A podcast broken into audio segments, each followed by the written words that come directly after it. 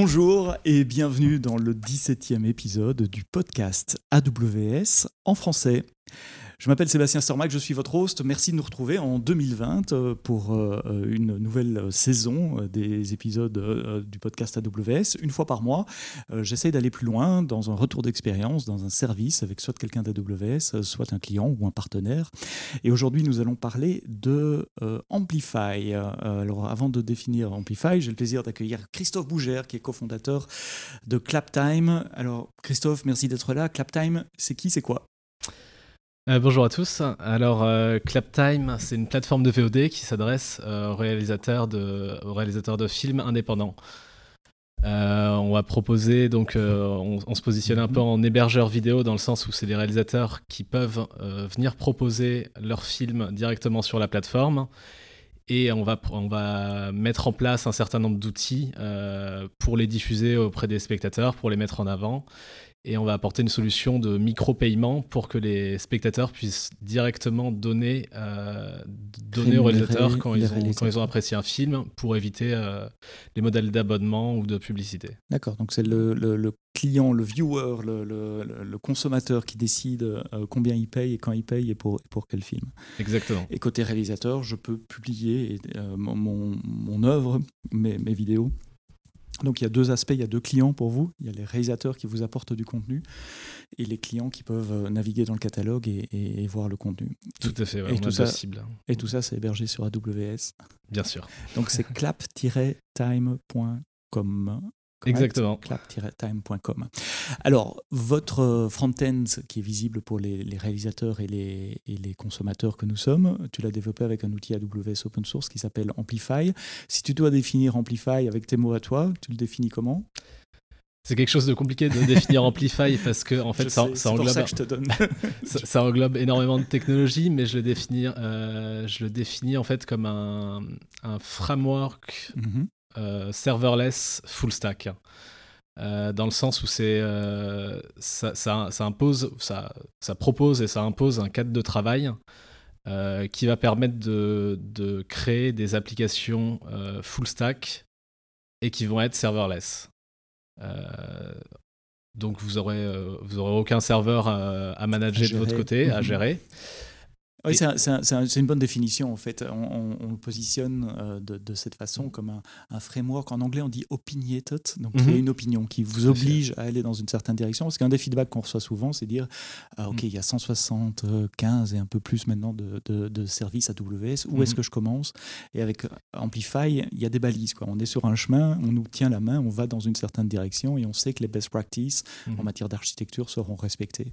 Et donc dans Amplify, il y a euh, deux composants. Il y a une ligne de commande qui permet euh, de provisionner des services dans le cloud, et Christophe va en parler un peu plus en détail après.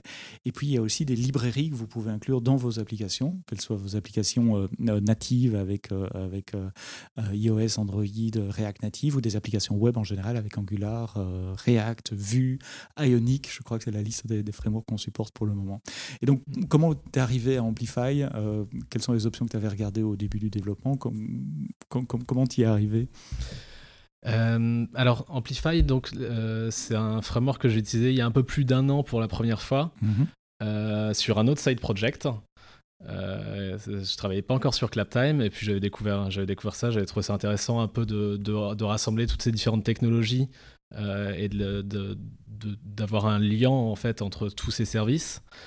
Euh, mais la première fois que je l'ai utilisé, je l'ai utilisé pour 5 jours seulement. Euh, et je me suis perdu dans la configuration. Je pense que le projet était encore un petit peu jeune à l'époque. Euh, et bon, voilà, ma première expérience n'était pas, était pas dingue en, en décembre 2018. Mhm. Et quelques mois après, quand, quand on a commencé à travailler sur ce nouveau projet Claptime, euh, ça nous a paru naturel de, de, de, réessayer en tout cas sur cette technologie-là et en mettant, en, s'investissant un peu plus et puis peut-être avec euh, quelques mois, euh, quelques mois de plus en, remettant le nez dedans, on a mieux compris le, fonctionnement. ça, Amplify, c'est un investissement, c'est-à-dire qu'il faut apprendre un peu comment ça fonctionne. Et petit à petit, on a, on a vu de plus en plus les, les bénéfices de la technologie, je dirais. Alors en parlant des bénéfices justement, Amplify gère ce qu'on appelle des catégories, euh, l'authentification des utilisateurs, qui est typiquement une sous-partie de tout projet où on passe euh, mhm. facilement des mois, euh, la partie API, comment créer un back-end, la partie stockage, qui dans ton cas est super importante puisque c'est le cœur du métier, c'est du stockage de, vidéos. Comment tu fais ton choix des catégories? Quelles sont les catégories que, que tu utilises dans Amplify aujourd'hui? Euh, alors les, catégories que j'utilise pour le moment, euh, donc j'utilise bien sûr l'API REST, euh, l'API GraphQL, pour moi, mhm. qui je pense c'est vraiment un peu le cœur d'Amplify, hein. et je pense que c'est là qu'il y avait un besoin très important de d'une solution d'une solution qui d'une solution qui soit full stack mhm. à ce niveau-là parce que donc derrière ça fait tourner AppSync et ça permet de générer une API euh, GraphQL euh, sans gérer son backend, on va dire, parce que ça va créer les tables euh, DynamoDB et l'interface c'est l'interface en GraphQL. Si on essaye de le faire directement en AppSync, on va avoir quand même une complexité assez importante avec un langage qui est le VTL, qui n'est pas forcément très fun à, écrire ou à lire. Donc là, je t'arrête juste pour que les gens qui, qui, qui nous écoutent comprennent à la main, si on veut faire ce que fait Amplify, il faut créer une base de données DynamoDB, il faut créer un serveur AppSync qui est le serveur GraphQL, il faut définir son schéma, son modèle de données, et puis il faut configurer, écrire euh, des résolveurs. Donc c'est la partie qui va entre, euh, entre euh, GraphQL et une data source. Et ces résolveurs, dans AppSync, on a fait le choix d'utiliser un langage de template JSON qui s'appelle VTL, Velocity Template, c'est Apache, mhm. qui sont pas nécessairement faciles à écrire. Et là, Amplify fait tout pour nous finalement. On part du, modèle GraphQL, de mhm. son modèle de données, et il génère tout le code pour nous et toute la plateforme côté serveur pour nous. C'est exactement ça. on va dire que dans 90% des cas, on n'a pas besoin du tout de toucher, par exemple, à ces résolveurs euh, et on peut utiliser la, version directement proposée par Amplify. Après, on a toujours la possibilité quand même de, surcharger si on a des besoins mhm. un peu spécifiques. Puis bah là, on a, il faut mettre le nez dedans et il n'y a pas de choix, mais euh, déjà, ça fait, ça fait gagner quand même euh, beaucoup de mhm. temps. Donc ça, c'est la première partie que vous avez utilisée, la partie API avec AppSync et DynamoDB. Les autres parties euh, L'authentification, je suppose? Ouais, l'authentification, c'est assez important parce qu'en fait, c'est vraiment euh, absolument pas notre cœur de métier. Enfin, c'est le cœur de métier de personne, je pense, en fait, de, gérer un système utilisateur. C'est il y a 10 ans, peut-être euh, la multiple factor enfin l'authentification. Ouais, voilà. C'était peut-être quelque chose de.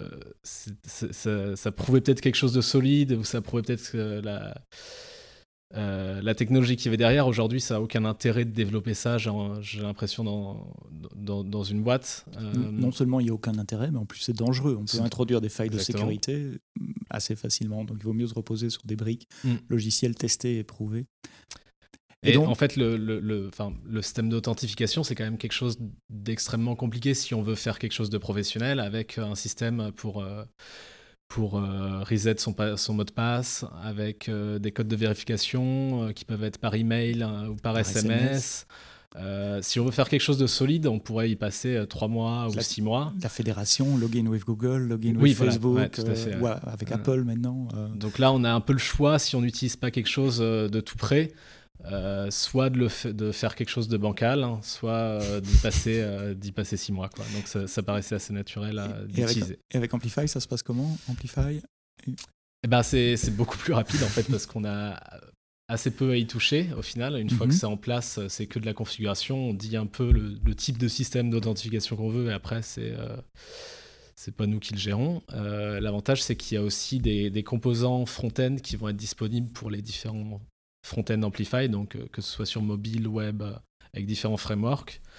Qui vont je, reviens là-dessus, ça veut dire que tu dois pas, toi, développeur, développer du code pour avoir un écran login avec username, password, le bouton login Facebook. C'est fourni par Amplify également. Exactement. Mhm. Après, tu peux, les, euh, tu peux les surcharger, encore une fois, si mhm. tu as envie d'avoir ton, ton propre front-end avec, des, avec un workflow qui n'est pas, qui est pas le, le, workflow, le workflow principal. Mais euh, si tu veux quelque chose de simple et de, basique, euh, tu, peux, tu peux utiliser les, mhm. les composants. Je fais l'étonner, je pose les questions, mais je connais la réponse aussi. J'écris un, workshop euh, qui, en trois heures, vous, vous permet de développer une application iOS et de rajouter justement la partie authentification en composant natif iOS. Je mettrai le, lien vers le workshop qui est disponible en open source euh, dans les notes du, podcast. Donc, euh, l'authentification, donc l'uptime, est basée sur Amplify. Je, je, dois dire pour les auditeurs, derrière Amplify, c'est un service AWS qui s'appelle Cognito, qui est aussi un service euh, géré, donc il n'y a pas de serveur, il n'y a pas de base de données. C'est en gros, c'est une base de données managée dans, dans le cloud, vous n'avez pas à vous en occuper. Donc authentification, API, euh, d'autres services? Le storage. Euh, Bien sûr. Donc on ne va pas utiliser la catégorie storage pour toute la partie streaming de vidéos en fait. Mhm. sur la plateforme. On la gérait un peu différemment parce qu'on a un CDN euh, qui va se mettre devant. Mhm. Euh, un CDN tiers, pas, pas AWS euh, Non, c'est CloudFront, ah, mais la partie storage d'Amplify ne propose pas de, CDN directement. Mhm. En fait, la, la, partie, la catégorie storage fournie par Amplify va permettre à l'utilisateur, depuis son front-end, d'uploader ou d'accéder à des, à, des, à des fichiers qui vont être sur un bucket S3 avec plusieurs niveaux de, euh, de confidentialité. Donc il va y avoir un, niveau public où tout ce qui est dans ce dossier-là est accessible et modifiable par tout le monde. Mhm. il, va y avoir un, dossier euh, private où euh, justement on va utiliser l'identifiant cognito de l'utilisateur pour, pour assigner des dossiers propres à chaque utilisateur. C'est un peu comme si on veut typiquement, si on voulait faire un Drive, euh, mhm. un Google Drive ou autre, Dropbox. on pourrait mhm. directement utiliser la catégorie euh, storage d'Amplify et utiliser les différentes librairies et ce serait, euh, ce serait tout simple. Quasiment sans ligne de code. Je veux dire, c'est built-in, c'est inclus dans la librairie. Il n'y a, qu'à la configurer et c'est le comportement par défaut qu'on obtient. Exactement. Quand on utilise. Donc, Dans, dans, notre cas, par exemple, les réalisateurs vont pouvoir proposer directement via la plateforme leur film. Mhm. Euh, donc en fait, ils vont drag and drop leur, euh, leur, fichier. Leur, fichier dans la plateforme, ce qui va uploader la, la vidéo sur un bucket S3 automatiquement et sans, sans aucune ligne, quasiment sans aucune ligne de code, comme tu dis. Sans, oui, sans rien à écrire de votre côté. Est-ce qu'il y a des choses qui, dans ton application, euh, dans le service que vous offrez, soit aux réalisateurs, soit aux, clients qui, qui, qui, vont regarder, ne, ne fonctionnent pas avec Amplify? Enfin, je veux dire, où tu t'es dit, là, Amplify, c'est pas le meilleur outil pour faire ça euh, Pas spécialement. Si, euh, si, pardon. Amplify, je dirais que c'est pas forcément particulièrement adapté aujourd'hui pour euh, faire de l'event-driven. Euh, donc, euh, mhm. on avait l'habitude de travailler avec des lambda et en event-driven, c'est-à-dire sur avoir des triggers de différentes sources. Mhm. Il y, a la possibilité d'en faire un petit peu avec Amplify, mais ça reste assez limité. Donc pour ça, on utilise un framework qu'on connaissait déjà bien avant, qui est le framework serverless. Mhm. Très très populaire. Hein. Il y a très beaucoup, populaire, beaucoup de gens qui, utilisent serverless. Il y a beaucoup de docs et beaucoup d'exemples disponibles. Exactement, ouais. Et donc, par exemple, quand un réalisateur euh, met une vidéo sur, euh, sur un, via, via, la catégorie storage, il va y avoir un trigger euh, S3 qui va, qui va se déclencher, qui va déclencher une lambda qui va être gérée par serverless, qui elle-même va déclencher une step function qui déclenchera une, une tâche Fargate euh, et tout ce process-là, en fait, ça va être le, traitement de la vidéo qui va être uploadée et qui va être préparé pour, euh, euh, pour être streamé, en fait, tout simplement sur la plateforme. Parce que les, les réalisateurs vont mettre des, des fichiers .mp4, mais c'est pas c'est pas ce fichier-là qu'on va streamer directement. Il y, a un, pré-traitement à mhm. faire. Ça, c'est l'exemple typique du, du serverless événementiel où il y a un fichier qui arrive sur S3 et puis il faut processer ce, ce fichier. Mhm. Il y a un workflow qui se déclenche et c'est pour ça que tu as mentionné step function. Donc, Step Function, c'est un service qui, orchestre des fonctions lambda. C'est un, orchestrateur de workflow pour fonctions lambda. Et pour euh, réencoder ce fichier dans différents formats. Euh, tout ça sans aucune instance EC2 qui tourne 24 sur 24. Scalable, que vous ayez un fichier ou des milliers de fichiers. En principe, la même architecture doit, doit tenir la, euh, route. Donc, la partie gestion des événements, plutôt gérée sur sur euh, serverless. Euh, quid de la base de données Vous êtes uniquement sur DynamoDB Vous utilisez d'autres systèmes de base de données également? Non, on utilise uniquement DynamoDB euh, via l'API GraphQL pour l'instant. Mhm. et pour l'instant, ça marche bien. ça marche bien avec, avec mhm. ça. C'est vrai qu'on n'avait pas particulièrement envie de, de, manager des bases de données. Et puis, c'est aussi faut aussi apprendre à, rentrer dans le pattern euh, DynamoDB et NoSQL, mais une fois mhm. qu'on qu'on a bien appris à travailler avec, au final, ça devient assez naturel. Mhm. Vous avez dû beaucoup réfléchir sur le schéma de données, euh, parce que c'est une question que j'ai souvent également, mhm. dire, oula, ok, DynamoDB, c'est bien, c'est très flexible, mais ça m'implique, ça m'oblige à réfléchir un peu à mon schéma de données en fonction des queries que je vais faire. Euh, oui, mais là, là, euh, là, on a plus dû réfléchir sur le schéma GraphQL en fait, parce que Amplify euh, va. Mhm. Ce qu'on va faire, on va pas définir directement les tables DynamoDB, mais on va juste définir un schéma qui va être l'interface de l'API. Et c'est via certaines directives qu'on va mettre dans ce schéma, arrobas model par exemple. Mhm. On va dire ce type-là, ça va être je veux que ce soit une table. Euh, et, on va pouvoir mettre des directives arrobas connection qui vont permettre de connecter différents modèles entre eux. Euh, donc on a dû beaucoup réfléchir et apprendre, mais par contre c'est c'est presque un nouvel apprentissage euh, que celui de que celui de DynamoDB j'ai envie de dire mhm. parce que c'est une nouvelle enfin il y a ce concept de connexion et il y a cette, euh, cette couche d'abstraction qui est, qui est proposée par, par Amplify. qui est GraphQL, au fait, euh, la, couche d'abstraction. Donc, au fait, euh, tu définis ton, ton, workflow en tant que développeur, c'est je définis mon, mon modèle dans GraphQL et Amplify génère la table et la base de données pour toi. Et finalement, on n'a pas à, se soucier de la base de données. le, lien entre l'API et la base de données, les opérations de base, CRUD, create, read, update, delete sont générées automatiquement. Tout à fait. Pour, euh, on va dire, pour 90% en tout cas des API, euh, on, passe, euh, on passe par ça. Après, quand on a des besoins plus complexes, on a toujours la possibilité de faire des custom resolvers qui vont mhm. être soit sur d'autres sources de données ou qui, vont être, qui vont pointer sur des lambdas qu'on va gérer nous-mêmes et qui vont par exemple aller query des API. par exemple, on va query Stripe pour gérer les paiements, mais en passant toujours par l'interface GraphQL d'autres sources de, données. Alors quand je parle d'Amplify dans des conférences, dans des meet-up, et j'ai fait ça beaucoup l'année passée, j'ai toujours quelqu'un qui me pose la question, c'est bien votre démo, mais est-ce que je peux utiliser Amplify pour autre chose qu'un prototype ou que pour une, démo? Et ma réponse est toujours oui, euh, mais je ne l'ai jamais fait. Toi, tu l'as fait. Tu confirmes ma réponse Oui, on peut utiliser Amplify pour autre chose que pour un POC et une démo. De, euh, oui, de, de, de, ce que je sais, oui, tout à fait. Ouais. En fait, c'est vraiment une techno qui nous a suivis euh, depuis le début, euh, au moment où c'était justement un side project et on passait juste un petit peu le, notre temps libre dessus.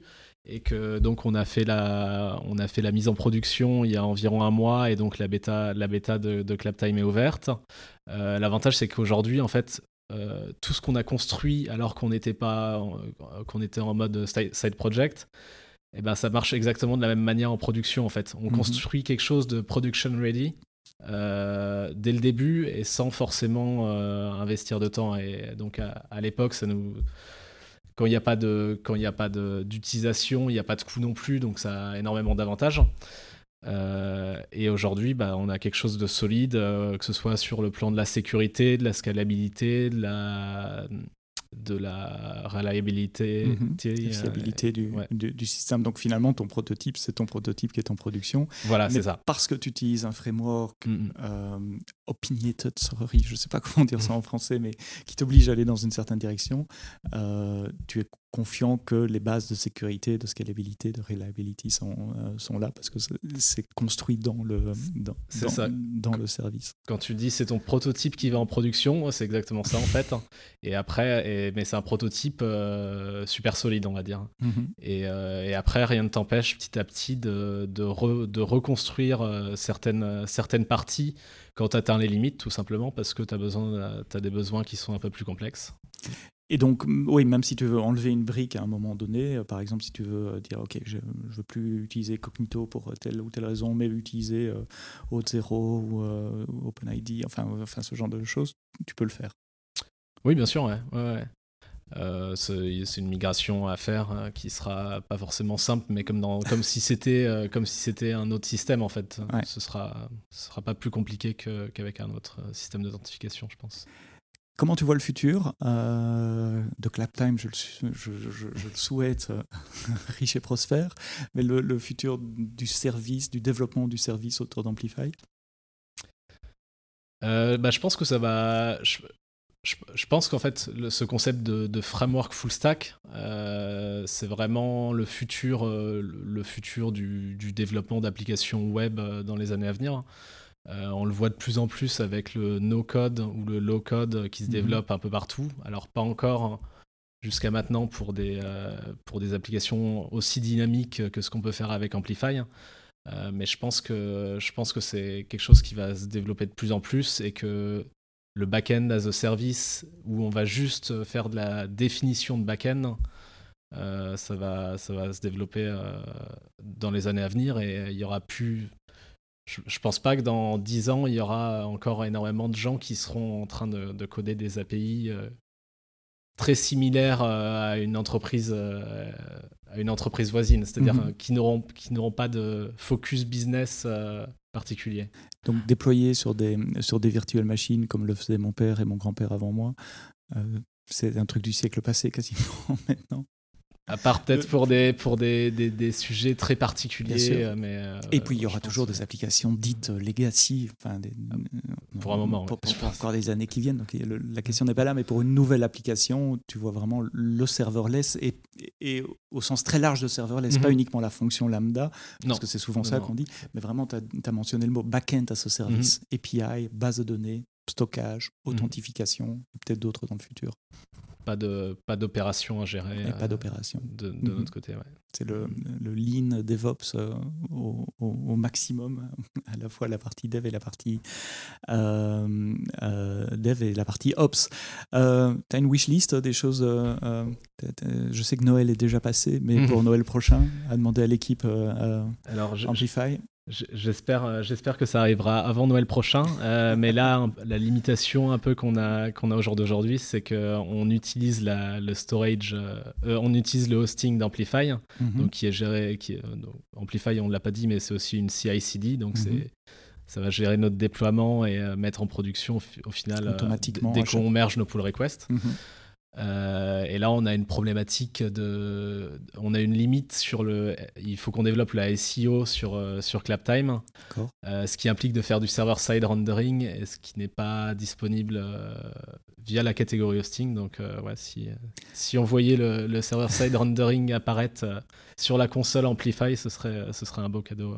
Je vais quand même essayer de traduire pour les gens qui ne sont pas front, comme, comme, comme, toi ou, moi, avec les, les, les single-page applications comme on fait en React et en Angular, le, rendu euh, de l'HTML se fait en JavaScript dans le poste client et c'est pas bien du tout pour les, les, engins de recherche qui eux sont des robots qui vont aller crawler votre site web et l'indexer euh, pendant la nuit ou même plusieurs fois par jour parce que les pages ne ben, sont pas rendues euh, côté serveur comme, comme dans le bon vieux temps avec PHP, ASP, JSP, etc. Et donc pour optimiser l'indexation des engins de recherche, il faut du rendu côté serveur, ce que permet de faire React, ce que permet de faire Angular, mais qui n'est pas supporté aujourd'hui par, par le hosting Amplify par défaut en tout cas. Il faudrait rajouter une couche au-dessus. Euh, c'est exactement ça. Du CDN. Mm. D'accord, je comprends bien.